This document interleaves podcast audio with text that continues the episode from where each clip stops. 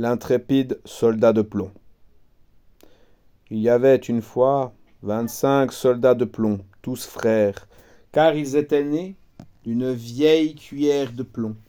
L'arme au bras, l'œil fixe, l'uniforme rouge et bleu. Quelle fière mine ils avaient tous.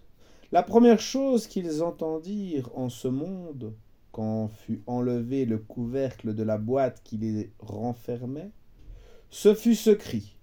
Des soldats de plomb que poussait un petit garçon en battant des mains. On les lui avait donnés en cadeau pour sa fête, et il s'amusait à les ranger sur la table. Tous les soldats se ressemblaient parfaitement, à l'exception d'un seul, qui n'avait qu'une jambe. On l'avait jeté dans le moule le dernier, et il ne restait pas assez de plomb. Cependant, il se tenait aussi ferme sur cette jambe que les, autres sur deux. Et c'est lui, précisément, qu'il nous importe de connaître.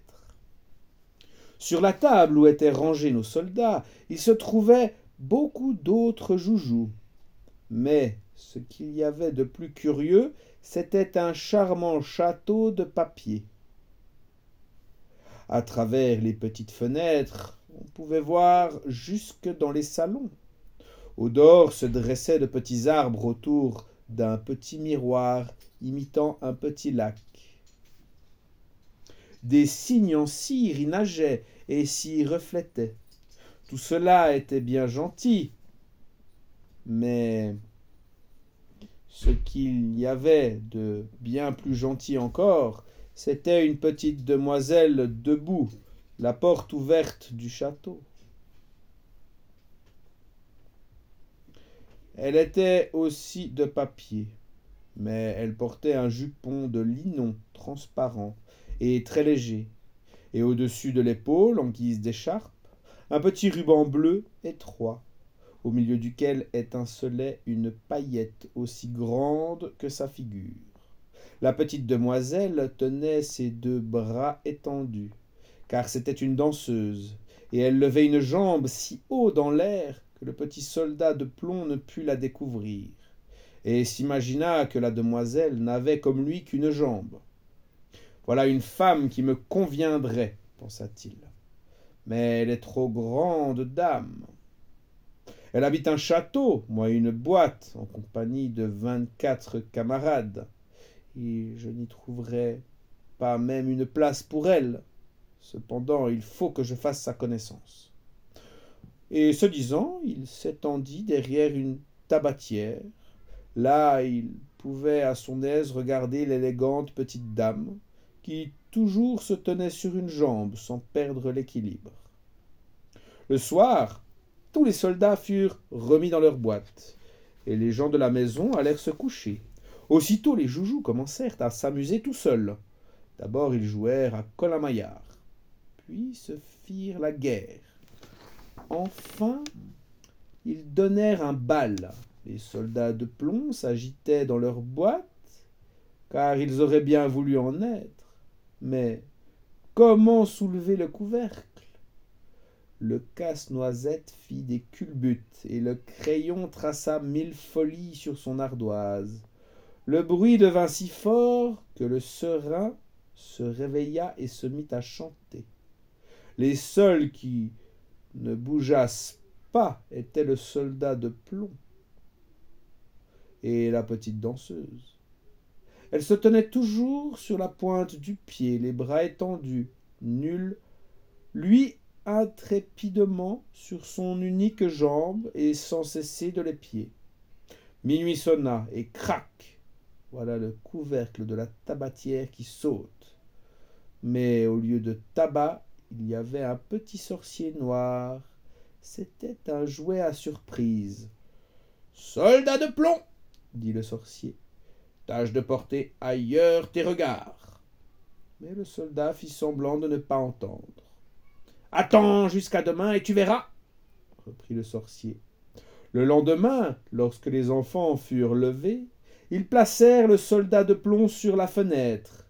Mais tout à coup, enlevé par le sorcier ou par le vent, il s'envola du troisième étage et tomba, la tête la première sur le pavé. Quelle terrible chute Il se trouva la jambe en l'air, tout son corps portant sur son shako, et la baïonnette enfoncée entre deux pavés. La servante et le petit garçon descendirent pour le chercher, mais ils faillirent l'écraser sans le voir. Si le soldat eût crié Prenez garde il l'aurait bien trouvé, mais il jugea que ce serait déshonorer l'uniforme. La pluie commença à tomber. Les gouttes se suivirent bientôt sans intervalle. Ce fut alors un vrai déluge. Après l'orage, deux gamins vinrent à passer. Ohé dit l'un. Par ici Voilà un soldat de plomb Faisons-le naviguer Ils construisirent un bateau avec un vieux journal, mirent dedans le soldat de plomb et lui firent descendre le ruisseau. Les deux gamins couraient à côté et battaient des mains. Quel flot, grand Dieu, dans ce ruisseau Que le courant y était fort, mais aussi il avait plu à verse. Le bateau de papier était étrangement ballotté. Mais malgré tout ce fracas, le soldat de plomb restait impassible, le regard fixe et l'arme au bras. Tout à coup, le bateau fut poussé dans un petit canal où il faisait aussi noir que dans la boîte aux soldats. Où vais-je maintenant? pensa-t-il. Oui, oui, c'était le sorcier qui me fait tout ce mal. Cependant, si la petite demoiselle était dans le bateau avec moi, l'obscurité fût-elle deux fois plus profonde, cela ne me ferait rien. Bientôt un gros radeau se présenta. C'était un habitant du canal. Voyons ton passeport, ton passeport. Mais le soldat de plomb garda le silence et serra son fusil. La barque continua sa route et le rat la poursuivit. Ouf grinça, il grinçait des dents et criait aux pailles et aux petits bâtons. Arrêtez-le Arrêtez-le Il n'a pas payé son droit de passage, il n'a pas montré son passeport Mais le courant devenait plus fort, toujours plus fort. Déjà le soldat apercevait le jour mais il entendait en même temps un murmure capable d'effrayer l'homme le plus intrépide. Il y avait, au bout du canal, une chute d'eau, aussi dangereuse pour lui que l'est pour nous une cataracte. Il en était déjà si près qu'il ne pouvait plus s'arrêter. La barque s'y. Le pauvre soldat s'y tenait aussi roide que possible, et personne n'eût osé dire, n'eût osé dire qu'il clignait seulement des yeux. La barque, après avoir tournoyé plusieurs fois sur elle-même, s'était remplie d'eau. Elle allait s'engloutir. L'eau montait jusqu'au cou du soldat. La barque s'enfonçait de plus en plus. Le papier se déplia et l'eau se referma tout à coup sur la tête de notre homme. Alors il pensa à la gentille petite danseuse qu'il ne reverrait jamais, et crut entendre une voix qui chantait. Soldat, le péril est grand, voici la mort qui t'attend. Le papier se déchira et le soldat passa au travers. Au même instant, il fut dévoré par un grand poisson. C'est alors qu'il faisait noir pour le malheureux. C'était pire encore que dans le canal.